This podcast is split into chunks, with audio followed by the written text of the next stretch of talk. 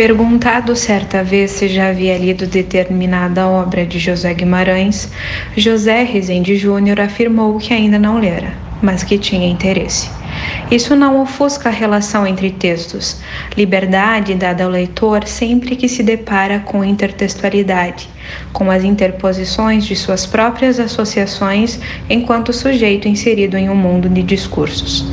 A Cidade Inexistente tem muito de um dos romances de Josué a obra trata de uma hidrelétrica prestes a alagar uma cidade por inteiro, o que fez com que outra cidade, a imagem e semelhança da antiga, fosse construída a fim de alocar os moradores, para que os mesmos vivessem o mais perto possível do que era a antiga vida.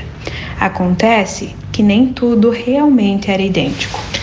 Os pés de manga, por exemplo, apesar de serem frondosos, não davam mangas em nenhum ponto da cidade, e com isso os pássaros que antes eram comuns na cidade nova eram inexistentes.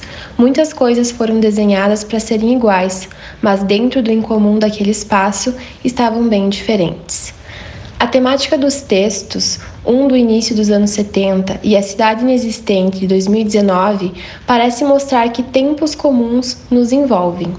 Industrialização, sistemas repressivos, entre outras temáticas, parecem dar solo à fantasia da literatura, que resiste pela imaginação. Tanto quanto a obra de Guimarães, A Cidade Inexistente inclui estações assombrosas, noivas fantasmas, ataques do sobrenatural. Aliás, um dos capítulos da Cidade Inexistente é o Último Trem, que cita, mesmo que involuntariamente, a obra Depois do Último Trem. A Cidade Inexistente, de José Rezende Júnior, é da editora Sete Letras.